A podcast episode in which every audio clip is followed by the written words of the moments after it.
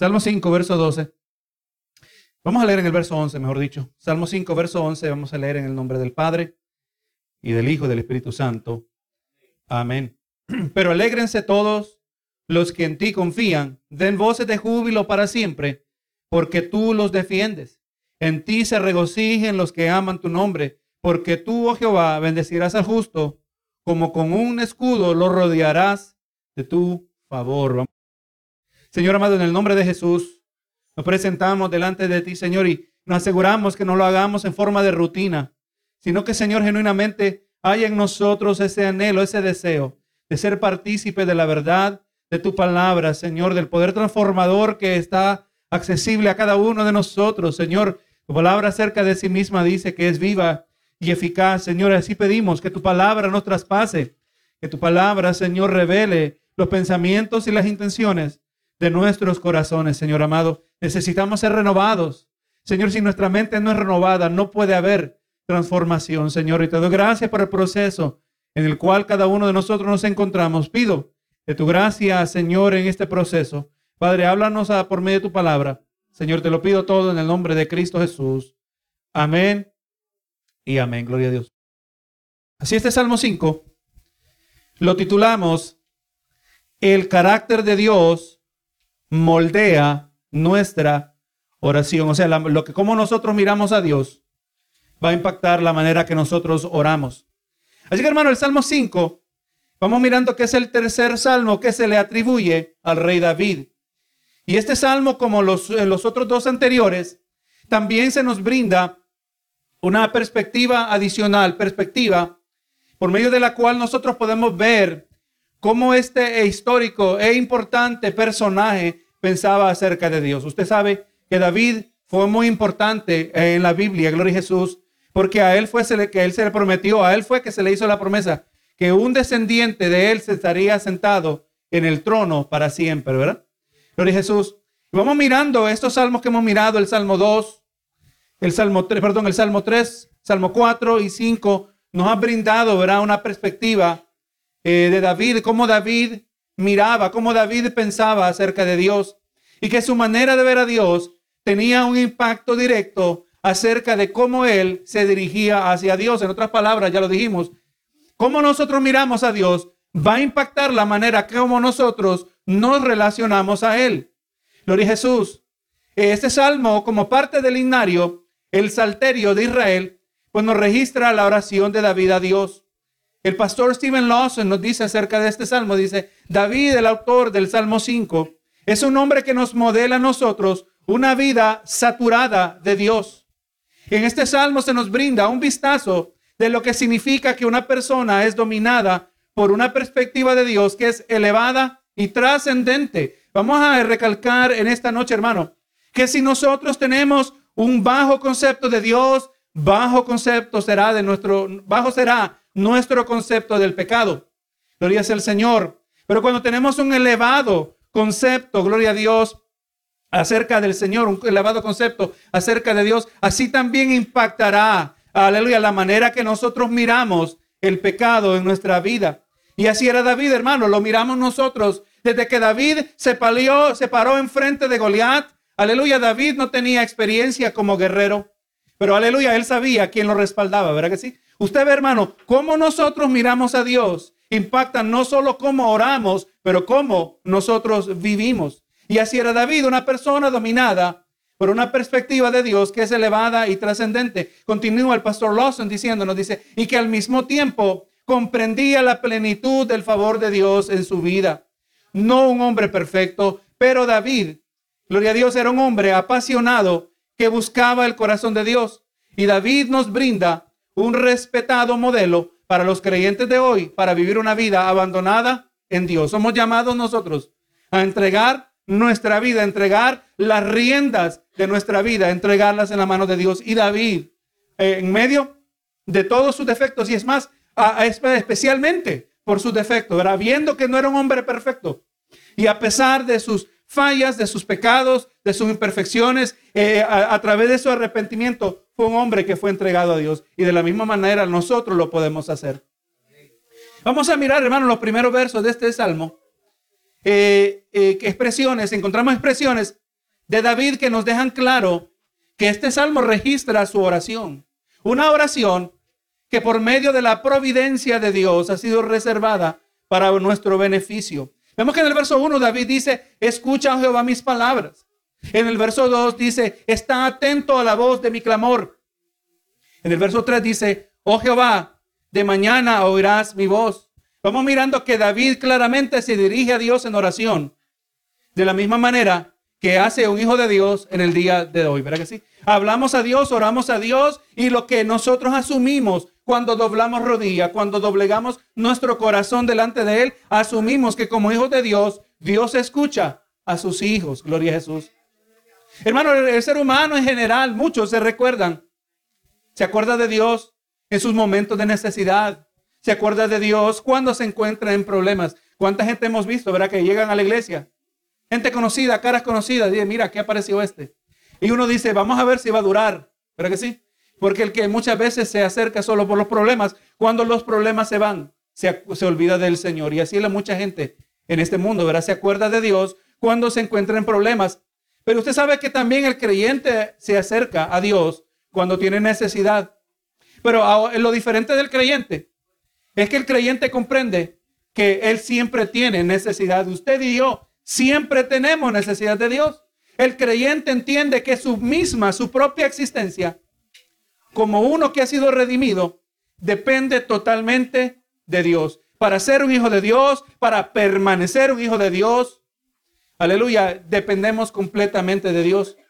Desde una perspectiva humana, el vivir la vida cristiana no es algo difícil, humanamente hablando. Es imposible vivir la vida cristiana en términos humanos. La vida cristiana no puede ser vivida por fuerza humana y nosotros, igual que David, oramos porque nuestra necesidad de Dios es continua. Usted ve cómo es el Señor, hermano, lo vemos en el Antiguo Testamento, lo vemos en el Nuevo. ¿Cómo tenemos que vivir nosotros? Somos llamados a vivir un día a la vez. Lo vemos que el pueblo de Israel fue sacado de la esclavitud en Egipto y ahora en el desierto, ah, eh, preocupados que iban a comer, Dios les dijo, les voy a dar a un pan que viene del cielo, al cual ellos le llamaron maná. Maná que simplemente significa, ¿qué es esto? No tenían nombre para ello. ¿qué es esto que estamos comiendo? Aleluya. Y el Señor claramente les dijo, recojan la porción de cada día, no recojan extra. Mañana yo les voy a dar la porción que les corresponde. Y algunos no, algunos no obedecían, algunos no atendían. Y cuando recogían extra, lo que ellos recogían de extra amanecía lleno de gusanos, ¿verdad? Eh, eh, vamos mirando qué es lo que quería enseñar a Israel en el Antiguo Testamento, en el libro de Éxodo. Y de la misma manera a nosotros que vivamos un día a la vez. No se preocupe de mañana, cada día traerá su propio mal. Asegurémonos de serle fieles a Dios cada día, y por el día que se nos concede. Nuestra necesidad de Dios es continua, es cada día. Jesús lo dijo así, Juan 15, 5. Yo soy la vid y vosotros los pámpanos, vosotros las ramas.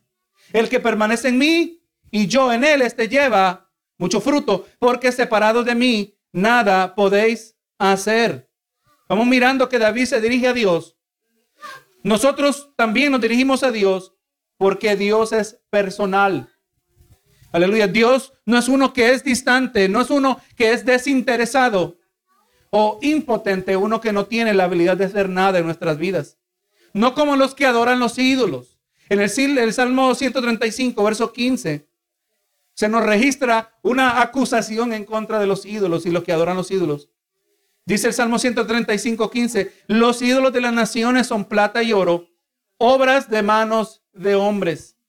Tienen boca y no hablan, tienen ojos y no ven, tienen orejas y no oyen.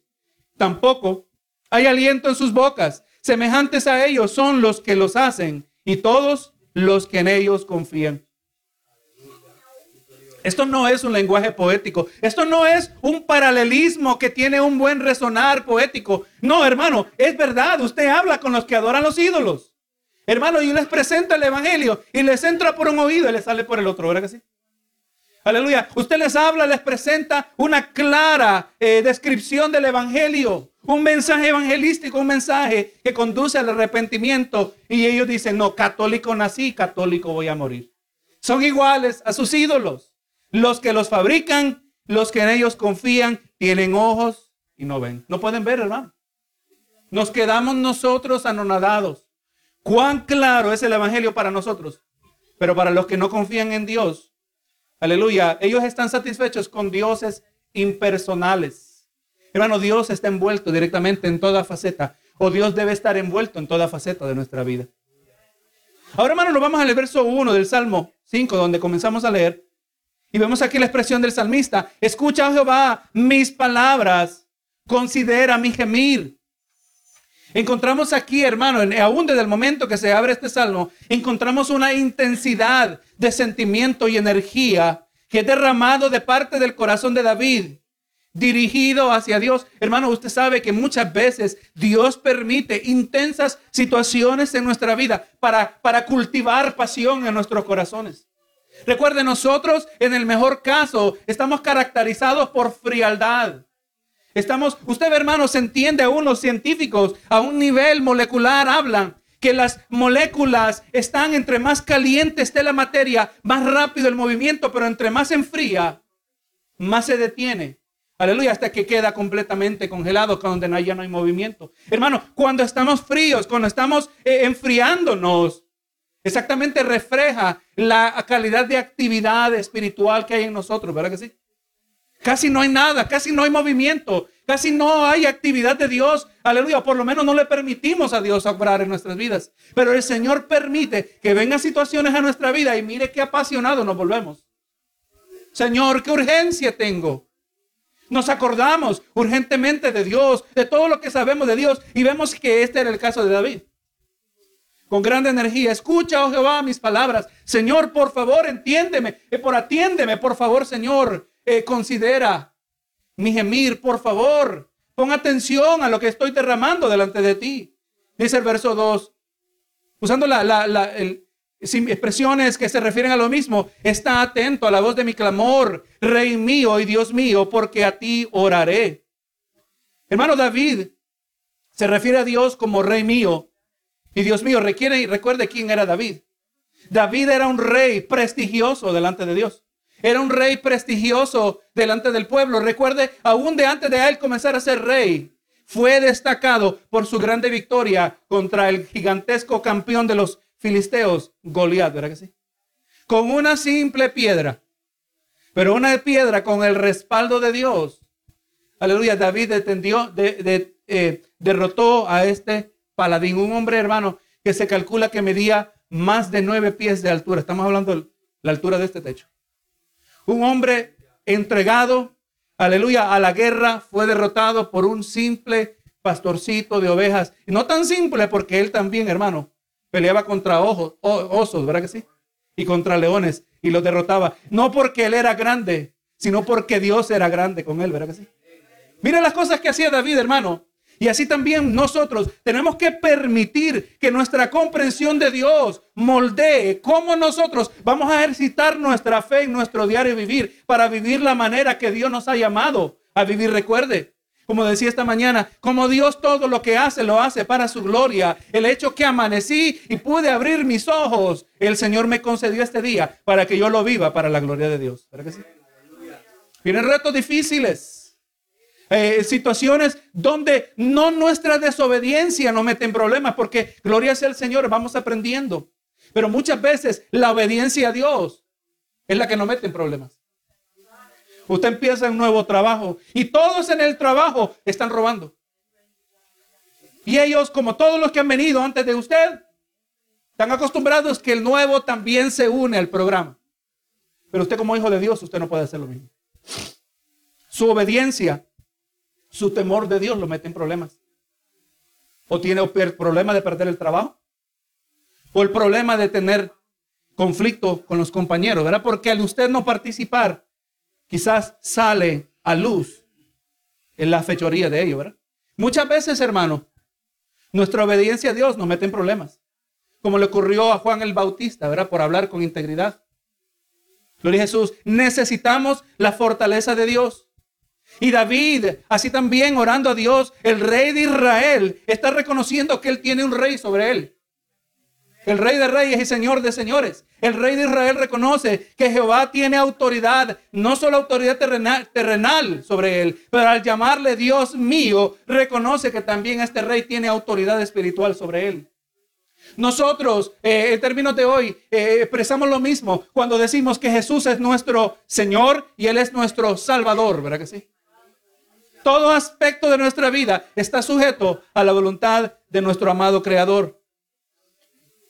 Verso 3. Oh Jehová, de mañana oirás mi voz, de mañana me presentaré delante de ti y esperaré. Vamos mirando, hermano, que por la mañana David se presentaba delante de Dios, pareciendo esto indicar que su primer pensamiento consistía en su conciencia de Dios y su dependencia de Él. ¿Verdad que sí? Es la realidad, hermano. Hay grande bendición cuando usted y yo descubrimos esta realidad. Porque esto es real, tengamos problemas o no tengamos problemas. Nosotros, hermanos, estamos continuamente dependiendo de Él. Muchas cosas quedamos por asentadas. El poder de Dios que está actuando ante nuestros propios ojos. ¿Quién es el que le dice a tu corazón que siga palpitando? ¿Verdad que sí? ¿Quién es el que le dice a tu alma que permanezca dentro de tu cuerpo? Porque la muerte es la separación del alma y del cuerpo. ¿Quién es el que le dice a tu alma que siga allí? O mejor dicho, ¿quién es el que le dice, que te dice a ti que permanezcas en tu cuerpo? Porque el alma somos nosotros. ¿Quién es el que le dice al cerebro que opere y regule todas las funciones del organismo? Dios lo hace, hermano. Dios es el que dicta la actividad cerebral. ¿Quién es el que, que le dice a la tierra que siga en su revolución cada día? Su revolución que constituye un día y su revolución alrededor del sol que constituye las estaciones del año. ¿Quién le dice al planeta Tierra que se mantenga en la órbita y no se vaya navegando hacia el espacio? ¿Y usted sabe lo que pasará con este planeta? Si nos alejáramos del Sol más de lo que estamos. Todo ese orden lo mantiene Dios. ¿Quién es el que le dice a la fuerza de la gravedad que nos mantenga nuestros pies asentados sobre tierra?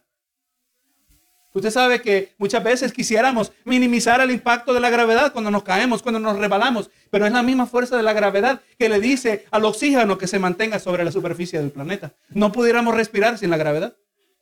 Todo eso es la mano de Dios, hermano. Y lo damos por sentado. Nosotros, aleluya, agradecidos que salió el sol, un nuevo día, un nuevo comenzar. Gloria sea al Señor. Dependemos completamente de Él. Y, es posible que a esto se esté refiriendo David. De mañana, este mañana oirás mi voz. Quiero estar delante de ti. De mañana me presentaré delante de ti y esperará, esperaré. Hermano David sabía que Dios no saldría corriendo simplemente porque se le presentaba una petición. David tenía que esperar. Usted y yo tenemos que esperar. Hay gente que piensa, hermano, que porque llegamos a la iglesia y usted nos honró con su presencia, ahora Dios vino corriendo porque quiere estar con nosotros tanto. No, no, Él es el Rey de Reyes y Señor de Señores. Recuerda la escena de Isaías capítulo 6, Isaías donde el, el, profeta dice que vio a uno que estaba sentado en un trono alto y sublime. Y simplemente el hacer referencia, el hacer mención de la santidad de Jehová a esos seres vivientes, mencionaban, decían santo, santo, santo. Y mucha gente dice que, que se dice santo tres veces porque es santa la Trinidad, santo el Padre, santo el Hijo, santo el Espíritu Santo. Y eso es correcto. Pero no, lo que se ignora es que santidad dicha tres veces en la mente hebrea se refiere a elevar algo a su máxima expresión. Si Él es tres veces santo, Él es más santo que cualquier cosa en la existencia de nuestro universo. Él es santo, elevado a su máxima expresión. Así que Dios no viene corriendo. Cuando usted y yo doblamos rodilla, Dios no viene corriendo a contestar nuestra petición porque Él quiere que nos alegremos de que Él es nuestro Dios. Él no nos necesita a nosotros.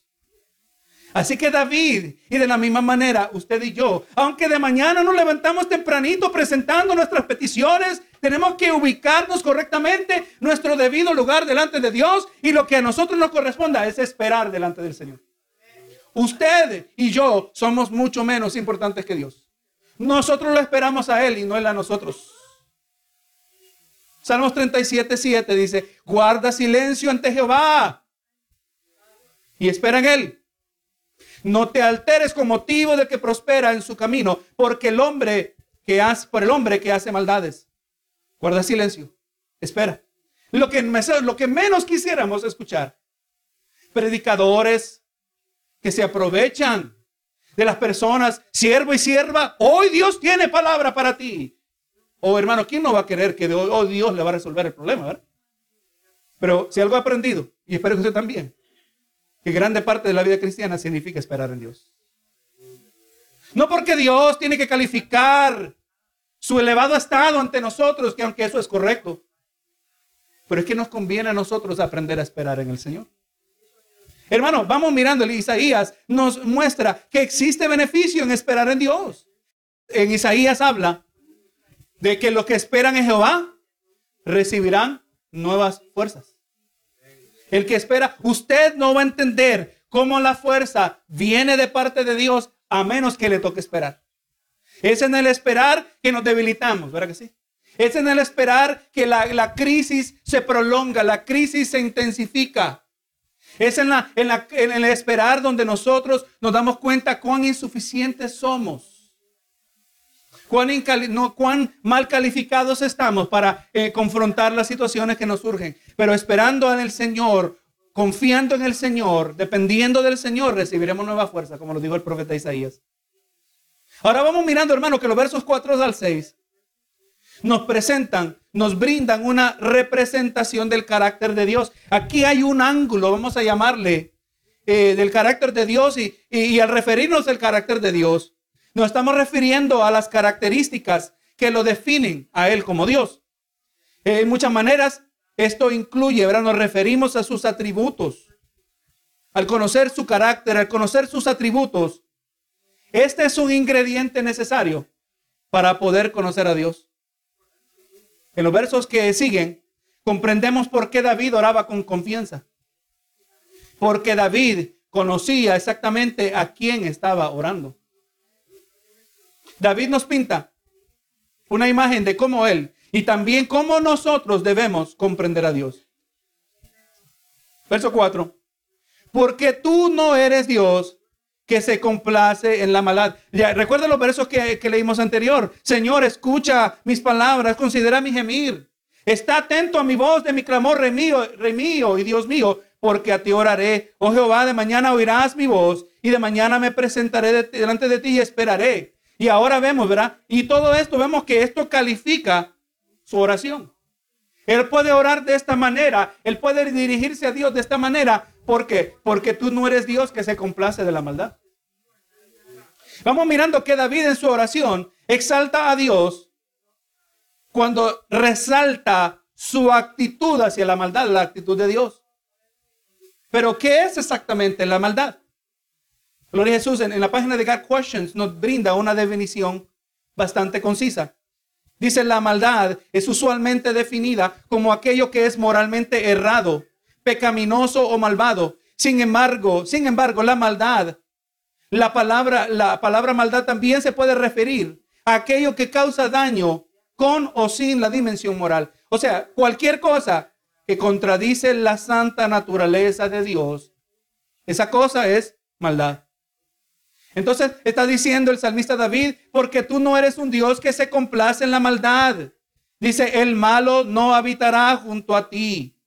Hermano, no hay maldad en Dios, ni Dios se complace en la maldad. Primera de Juan 1.5. Ese es el mensaje que hemos oído de él y os anunciamos. Dios es luz y no hay ningunas tinieblas en él. Hay ciertos linderos, ciertas eh, fronteras, ciertos límites que nosotros bíblicamente no podemos cruzar. Sabemos, número uno, por un lado, que Dios es soberano sobre todo aspecto de la creación. Es más, hermano, Dios fue soberano y sigue siendo soberano, eh, aleluya, sobre lo que eventualmente se convirtió en la existencia del diablo. Dios no lo hizo diablo. Dios no lo hizo malo. Pero sí lo hizo como un ángel con voluntad, y que tuvo la habilidad de rechazar a Dios. Pero el límite que nosotros no podemos cruzar, y es más, Dios sabía lo que Lucifer iba a hacer. Pero el límite que no podemos cruzar, por cuanto primera de Juan nos dice que Dios es luz y no hay tinieblas en él, que Dios es bueno y no hay maldad en él, ¿verdad que sí? Dios no es el autor de la maldad. Amén. Indudable, Dios sabía que Lucifer iba a rechazar a Dios. Dios lo sabía. Dios sabía eh, que, que Adán y Eva lo iban a rechazar y en su soberanía decidió permitirlo. Imagínense encima de todas las cosas. ¿Pudo haber impedido a Adán? Claro que sí. ¿Pudo haber interrumpido la conversación entre la mujer y la serpiente? Claro que sí. Yo la estaba mirando la conversación. Y si a veces se vuelve complicado para nosotros entender. Pero ¿cómo es que Dios no es culpable de estas cosas? O especialmente en la maldad que ocurre en nuestras propias vidas. Porque oh Dios y Dios es bueno porque permite estas cosas. ¿Y será que siendo bueno las permite porque no tiene el poder para detenerlas? Ni tampoco eso es correcto. Dios es todopoderoso. No hay tinieblas en él. Ahí están los límites que no podemos cruzar.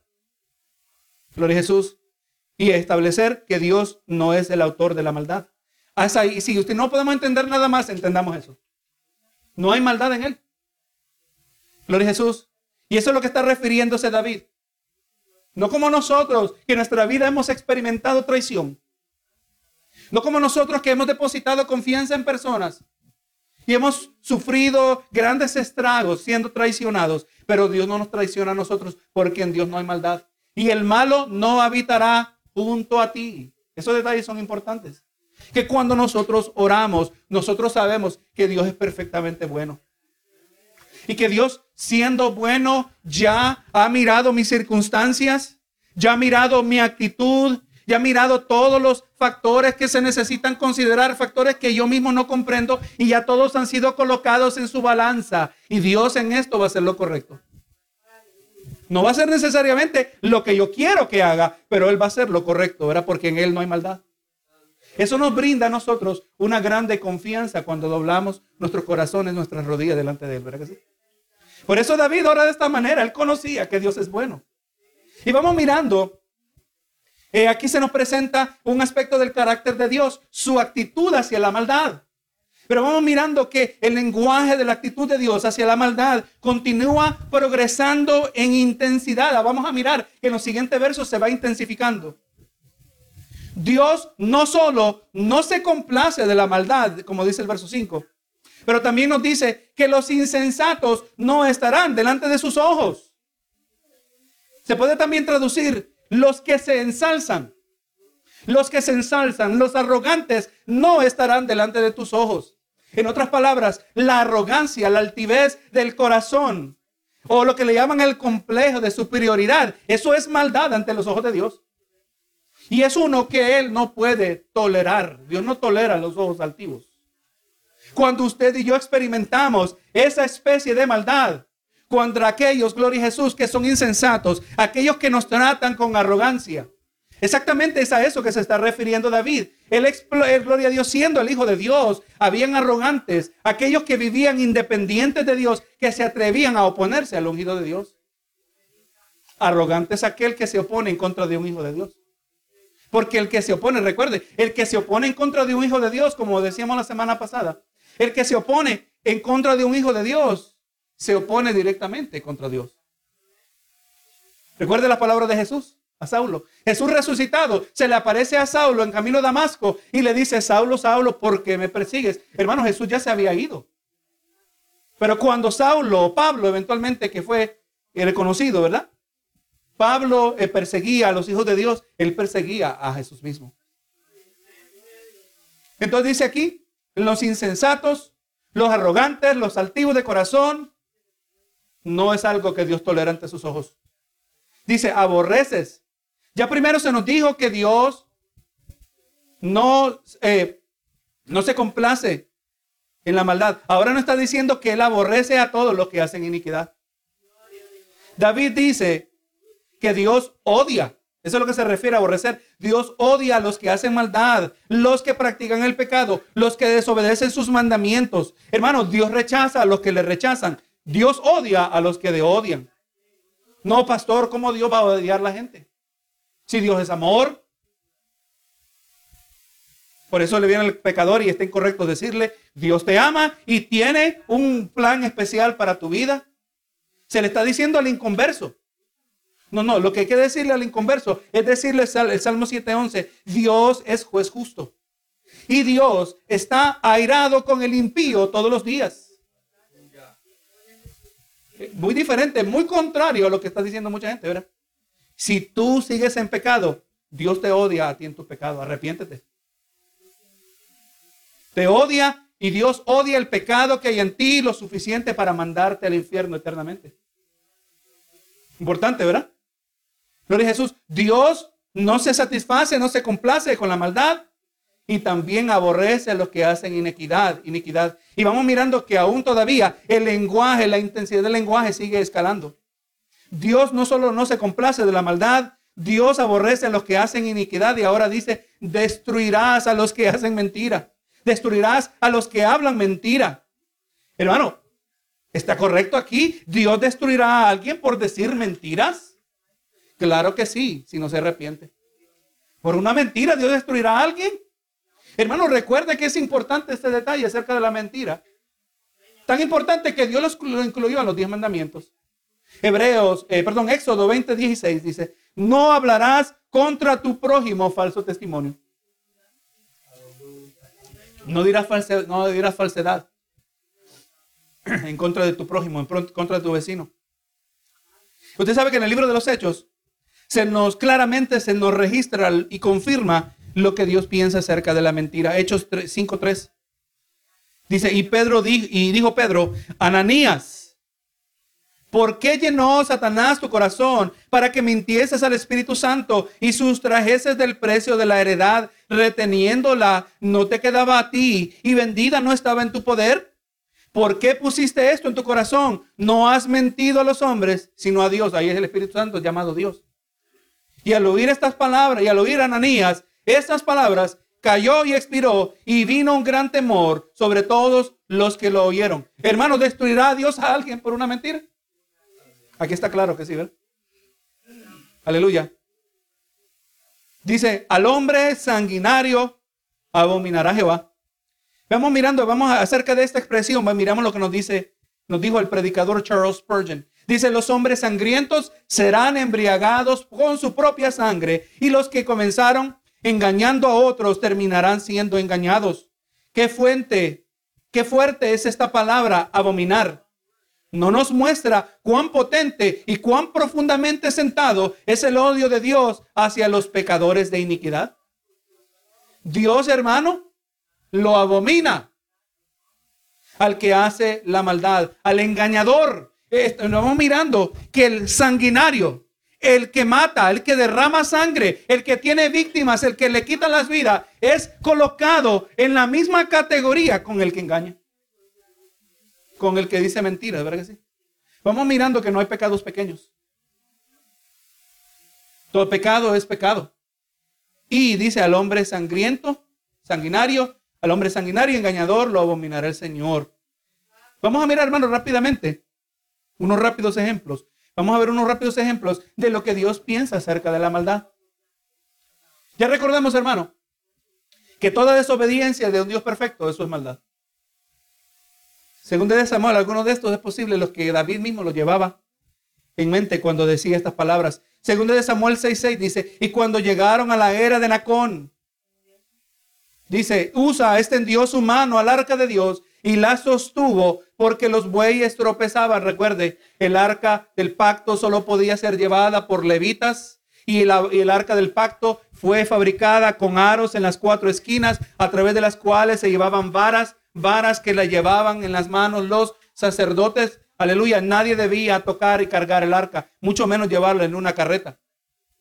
Ya había problema allí, pero Usa pensó que ayudaba a Dios siendo levita sabía que no se podía tocar el arca, en aquel momento él consideró que sus manos eran mucho más puras que la tierra sobre la cual iba a caer el arca. Y la sostuvo porque los bueyes tropezaban y el furor de Jehová se encendió contra Usa y lo hirió allí Dios por aquella temeridad y cayó allí un muerto junto al arca de Dios.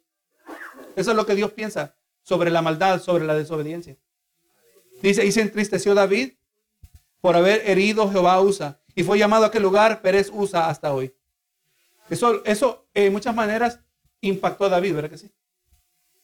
Y ahora es posible que esto, no sabemos exactamente en qué faceta de la vida de David fue escrito este salmo, pero es posible que él llevaba esto en mente cuando decía que Dios aborrece a los, a los sanguinarios, a los mentirosos, a los engañadores, a los que hacen maldad. Levítico 10, 1 al 3. Vamos recordando aquí lo que Dios piensa acerca de la maldad. Hablando de los dos hijos de Aarón, sacerdotes consagrados, Nadab y Abiú, dice Levítico 10. Hijos de Aarón, tomaron cada uno su incensario y pusieron en ellos fuego, sobre el cual pusieron incienso y ofrecieron delante de Jehová fuego extraño que él nunca les mandó. Y salió fuego de delante de Jehová y los quemó y murieron delante de Jehová. Y entonces dijo a Moisés y Aarón, esto es lo que habló Jehová diciendo, en que en los que a mí se acercan, me santificaré y en presencia de todo el pueblo seré glorificado. Y Aarón cayó. Lee ese relato, hermano, y usted ve que Dios le dijo que ni tenían permiso de lamentar la muerte de, sus hijos. A Aarón no se le dio permiso. A Moisés no se le dio permiso de lamentar la muerte de sus sobrinos. Aleluya. Fue tan serio esta desobediencia, porque al que mucho se le da, mucho se le demanda. Mire, eh, pareciera para nosotros que fue mínima la desobediencia. Pero no, hermano, es algo, un asunto serio. Cuando Dios no nos elimina a nosotros, nos deja saber que estamos participando de grande misericordia. Segundo de Samuel 12:13, hablamos de esto semanas atrás, cuando David había pecado, ¿verdad? Teniendo un hijo que no era legítimo. Entonces dijo David a Natán, pequé contra Jehová. Y Natán dijo a David, también Jehová ha remitido tu pecado, no morirás. Más por cuanto con este asunto hiciste blasfemar a los enemigos de Jehová, el hijo que te ha nacido ciertamente morirá. Dios no odiaba al niño. Dios no odiaba tampoco a David. David ya se había arrepentido. Pero Dios odiaba el pecado. Y el pecado tiene que tener consecuencias. Y Dios quiere que sepamos que el pecado tiene grandes consecuencias porque grande cosa es pecar contra Dios. Así que hermano, vamos mirando que esto es asunto de cómo Dios mira la maldad, no es un asunto leve. Ahora en los versos que sigue, vamos a mirar cómo David contrasta la actitud de Dios hacia el malvado, como ya lo miramos, un lenguaje que iba escalando en intensidad. Lo contrasta la actitud de Dios hacia el malvado con su actitud hacia los, sus hijos, aquellos que son rectos, de los cuales David forma parte. Mire el contraste de lo que ya fue dicho. Ya se nos dijo, el malo no habitará junto a ti, verso 4. Los insensatos no estarán delante de tus ojos, verso 5. Al sanguinario y engañador abominará Jehová, verso 6. Mas yo, ahora encontraste, mas yo por la abundancia de tu misericordia entraré en tu casa. Ya se nos dijo lo que Dios quiere hacer, lo que Dios va a hacer con los malos. Pero ahora mire lo que Dios hace con los rectos. Mas yo, ahora yo, por la abundancia de tu misericordia entraré en tu casa. Hermano, David oraba con la certidumbre de que contaba con el favor de Dios sobre su vida. Mire con qué seguridad lo está diciendo él, ¿verdad que sí? Yo voy a entrar a tu casa, pero no por mis méritos. David no estaba apelando a una rectitud innata, una rectitud que nacía de sí mismo porque tal cosa no existe. La rectitud no brota de nosotros. Recuerda Isaías que dijo que nuestra justicia, nuestras mejores obras son en el mejor caso trapos de inmundicia.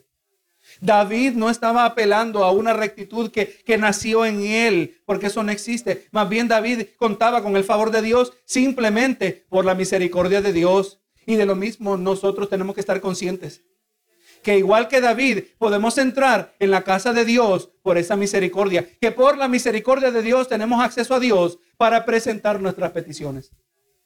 Mire cómo, cómo nosotros miramos a Dios, cómo, cómo su carácter, lo que lo define a Él, cómo eso moldea cómo nosotros actuamos, ¿verdad que sí? Cómo nosotros oramos, cómo nosotros nos dirigimos a Él. Señor, aquí traigo mi petición, pero yo no ni merezco que tú me escuches. Ni la hora merezco que me des. Aleluya. Pero David decía con seguridad, pero por la abundancia de tu misericordia.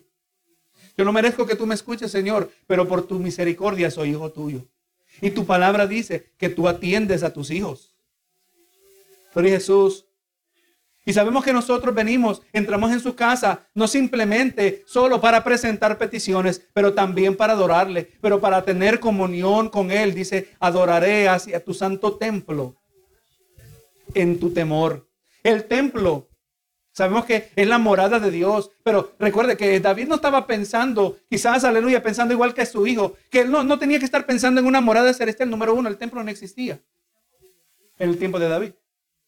El tiempo fue construido en el templo, en el, tiempo de, su hijo Salomón. Y Salomón, después de la vasta obra de construcción que fue fabricada, él entendió que aquel Dios, que ni aun los cielos lo pueden contener, ¿cómo va a existir, habitar dentro de casa de hombres? David no estaba hablando de un templo terrenal, estaba hablando de la morada celestial. David podía elevar su corazón hacia Dios y ser recibido por Dios, podía adorar a Dios en su temor con reverencia. Reverencia de la cual el impío no es capaz de producir. El impío no puede tener reverencia hacia Dios. Solo un verdadero hijo de Dios puede tener reverencia hacia Dios. Y es a eso está diciendo, Señor, tu misericordia me permite entrar en tu casa. Tu misericordia me permite ahora dirigirme a ti, en, mirarte a ti, dirigirme ahí a donde estás tú, en tu santo templo, con reverencia. Verso 8. Guíame Jehová en tu justicia. A causa de mis enemigos, de tus, mis enemigos, endereza delante de mí tu camino. O sea, hermano, que por la misericordia de Dios, David entra en la casa de Dios, adora a Dios en temor, ahora busca la guía de Dios para actuar rectamente, como dice aquí, en tu justicia, para actuar rectamente en medio de aquellos que se oponen, aquellos que son sus enemigos. Guíame Jehová en tu justicia. Y de ahí le dice, Señor, endereza delante de mí tu camino. Vamos mirando que David es bastante específico en lo que está pidiendo delante de Dios, ¿verdad? Vamos mirando que aquí David no está diciendo, Señor, bendíceme, Señor, eh, prospérame, Señor, ayúdame a salir adelante. No, hermano, vamos mirando que la, intensa y llena de energía petición que tenía David delante de Dios era una donde él quería agradar a Dios. Que quería agradar a Dios aún en medio de esta circunstancia donde experimentaba oposición. Y por eso dice, eh, endereza delante de mí tu camino. Porque eso es exactamente lo que hace el Espíritu de Dios en nuestras vidas. La guía de Dios, cuya guía es recta, endereza lo torcido en nosotros. Nosotros por definición andamos torcidos. Comenzamos sumamente torcidos y Dios tiene que enderezar nuestras veredas. Mire lo que dice Juan 16, 13. Pero cuando venga el Espíritu de verdad, Él los guiará a toda la verdad. Porque no hablará por su propia cuenta, sino que hablará todo lo que oyere y os hará saber las cosas que habrán de venir. Eso es lo que hace el Espíritu. El Espíritu Santo nos guía a toda la verdad. Es con la verdad que lo torcido en nuestra vida se endereza. En toda situación, en toda circunstancia, en todo reto, en todo problema, en toda crisis. El creyente debe venir delante de Dios con esa seguridad por cuanto sus pecados han sido perdonados, por cuanto sus pecados han sido lanzados en la profundidad de, eh, la mar y saber que tiene legítimo perdón, ha sido lavado su con la sangre preciosa del cordero y puede presentar su petición, pero la meta de mis peticiones no está simplemente en que Dios conteste lo que yo estoy pidiendo, sino que Dios sea glorificado en mis circunstancias. Señor, yo tengo este problema. Y aunque por un lado yo quiero que esto se, vuelva de esta manera, pero yo he entendido que lo que más importa es que tú te glorifiques. Lo que más importa es que yo te glorifique a ti en medio de esta circunstancia. Y cuando la gente mira mi vida, puedan decir allí un fiel siervo de Dios. Allí un siervo a quien Dios también le ha sido fiel. Esa es la meta principal que maduremos a través de los acontecimientos de nuestra vida, que no sea simplemente, Señor, quítame la prueba. Señor, ayúdame para que te pueda glorificar. Señor, endereza delante de mí tu camino. Yo no quiero proceder de manera torcida en frente de mis enemigos. Yo quiero proceder de manera recta. Gloria a Jesús para la gloria de tu nombre. Esto es tremendo, ¿verdad? De David. Así que hermano, ya vimos el carácter de Dios en relación a la maldad. Versos 4 al 6. Vimos el carácter de David en los versos 7 al 8. Ahora en el verso 9 vemos el carácter de los malos. Mire lo que nos dice el pastor Stephen Lawson acerca del verso 9. Dice, David se dio cuenta que ni una palabra de la boca de sus enemigos se podía confiar. Hablaban palabras destructivas, calumniadoras y mentirosas acerca de él, incitando a otros contra él al torcer la verdad. Y mire cómo lo dice David. Porque en la boca de ellos no hay sinceridad. Sus entrañas son maldad. Mire cómo el lenguaje que usa David, un lenguaje poético, para ilustrar cuán profunda era la maldad de su corazón. Sus entrañas son maldad. Sus órganos son hechos de maldad. Sepulcro abierto es su garganta.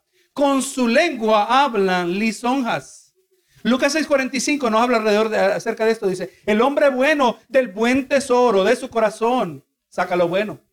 Y el hombre malo del mal tesoro de su corazón saca lo malo, porque de la abundancia del corazón habla la boca. ¿Cómo podemos nosotros conocer el corazón del impío? Dele suficiente tiempo. Y él mismo nos lo mostrará en sus propias palabras. David dice, en la boca de ellos no hay sinceridad. No se puede confiar en lo que ellos dicen. Dice, sus entrañas son maldad, que también se puede traducir. Destrucción son sus entrañas. O sea, en lo más profundo de su ser, la esencia de su ser, es definido porque quieren traer destrucción. Su anhelo más profundo es la destrucción de otros. Sepulcro abierto es su garganta. O sea que hermano, que por lo que sale de su boca, por su boca sale lo que se puede encontrar en un sepulcro abierto. Sus palabras equivalen a pestilencia y muerte, que hacen cuando ha habido lamentablemente la pérdida de muchas vidas a causa de un huracán, a causa de un terremoto. Si no hay la manera de sepultarlos, ¿qué es lo que tienen que hacer? Los tienen que quemar, ¿verdad? Sí? Porque si no viene la enfermedad, viene la pestilencia. Un cuerpo en descomposición es algo peligroso. Es a eso que se está refiriendo David. Sepulcro abierto es su garganta. De su boca lo que procede son palabras que equivalen a pestilencia y muerte. Dice, con su lengua hablan lisonjas. Hermano, estos individuos son peligrosos porque sus palabras son atrapadoras. Engañan a otros con palabras de halago. Tenga cuidado con esas personas que le hablan bonito, que te dicen, tú eres tan inteligente, tú eres tan especial. Pero aleluya, pero hay un peligro. Mire lo que dijo Spurgeon acerca de esto. Cuando el lobo lame a la oveja, se está preparando para mojar sus dientes con la sangre de su víctima. ¿Verdad que sí? La lengua lisonjera está preparando a su víctima. Verso 10, castígalos, oh Dios, caigan por sus propios, por sus mismos consejos. En otras palabras, que, que cosechen lo que han sembrado. Castígalos, oh Dios, caigan por sus propios, por sus mismos consejos. Según de Timoteo 3:13 dice, más los malos hombres y los engañadores irán de mal en peor, engañando y siendo engañados. A eso se refiere David. Que cada uno, gloria a Jesús, conforme a lo que siembra va a cosechar, como es la promesa de Dios. En otras palabras, podríamos decir también que aquello que ellos hacen para su propio beneficio, aquello que ellos buscan para sacar su propio provecho, sea lo que resulte en su destrucción. Esa es la confianza que tenemos nosotros, el Señor, hermano, que eventualmente cada uno va a recibir conforme a lo que ha sembrado. Y ahora dice, por la multitud de sus transgresiones, échalos fuera, porque se rebelaron contra ti. Hermano, estos no son, eh, David está describiendo a personas que no son víctimas inocentes. Su maldad, su rebeldía contra Dios ha sido abundante, pero su actitud, aleluya, ha sido impenitente. Han sido personas sin arrepentimiento. Muy diferente a las palabras de David en el salmo anterior. Donde David, aleluya, eh, eh, eh, habla las palabras de Dios, como dice en el Salmo 4.4, hablando a, los hombres que le causaban sus enemigos, gloria a Jesús, y les dice, temblad y no pequéis. Meditad en vuestro corazón, en vuestra cama, callad, ofreced sacrificio de justicia, confiad en Jehová. Muy diferente. Es posible que estos enemigos, quizás había la posibilidad que se vinieran al arrepentimiento, pero no los enemigos del Salmo 5. A los enemigos del Salmo 5 son enemigos impenitentes. enemigos que por sus actitudes, aleluya, parecieran ser incapaces de arrepentirse. Y ahora viendo, hermano, conociendo el santo carácter de Dios, David sabe que Dios castigará a los malos, lo cual esto también se convierte en el regocijo de los rectos. David mostró un alto concepto acerca de Dios al comprender su actitud hacia la maldad. Y David naturalmente se siente ahora inclinado a regocijarse en el Señor, lo cual también a lo cual invita a otros al verso 11. Pero alégrense todos los que en ti confían, den voces de júbilo para siempre, porque tú los defiendes. Hermano, en Él sí se puede confiar. En Él, hablando de Dios, en Él también sí se puede depender. En ti se regocijen los que aman tu nombre. Ver, el que ama a Dios se va a regocijar cuando sabe esperar en Dios, cuando sabe confiar en Dios. Hermano, el que depende de Dios, el que confía en Dios, jamás saldrá avergonzado, nos dice la palabra. Verso 12, porque tú Jehová bendecirás al justo. Ahí vamos mirando, hermano, la fuente de nuestro regocijo, lo, que nos motiva a nosotros a confiar en el Señor, porque Dios es justo. Tú bendecirás al justo. El recto sabe también que cosechará lo que ha sembrado. Recibirá la bendición de Dios. Recibirá también la protección de Dios. Por eso nos dice, como un escudo, lo rodeas de tu favor. Hermano, Dios no siempre ha prometido proteger el cuerpo, pero siempre ha prometido proteger el alma, ¿verdad que sí? Pero Jesús, de nada sirve lo terrenal. ¿De qué le sirve al hombre ganar el mundo y al fin perder su alma? No importa el mundo, no importa lo terrenal. Lo que importa es el alma. Señor, guárdame. Que yo no me convierta en víctima del enemigo. Guárdame que no sea engañado. Guárdame, gloria a Jesús. De que yo no abandone la fe verdadera. Guárdame, tú eres mi escudo, tú te conviertes en una barrera impenetrable. ¿Verdad que sí? Él es nuestro escudo. Yo no, por eso yo no le tengo miedo a lo que me pueda hacer el hombre, dice la palabra, ¿verdad? Así que hermano, a lo largo de este salmo pudimos ver cómo el corazón de David es moldeado por el carácter de Dios. Evidente en la manera que se expresa en su oración. De la misma manera nosotros debemos comprender que una debida comprensión del carácter de Dios, sus atributos, una debida comprensión es necesaria para orar de manera que honra y exalta a Dios. Dios es revelado por medio de la escritura. Y como hijo de Dios, al nosotros ser partícipes de esta revelación, seremos capaces de genuina reverencia, de genuina adoración. Seremos capaces de genuino regocijo porque nuestra confianza está puesta en Dios. Y aquí cerramos con la palabra del profeta Isaías, Isaías 26:3. Tú guardarás en completa paz a aquel cuyo pensamiento en ti persevera, porque en ti ha confiado. Esa es la bendición, hermano, que nosotros podamos ser alentados en nuestra confianza en lo que conocemos de Dios de la misma manera que David, así también nosotros atendamos el llamado, que ahora somos llamados, eh, tenemos esta vocación, que, vivamos eh, dignos del llamado que ha sido puesto sobre nosotros, trayendo gloria al nombre de Cristo Jesús.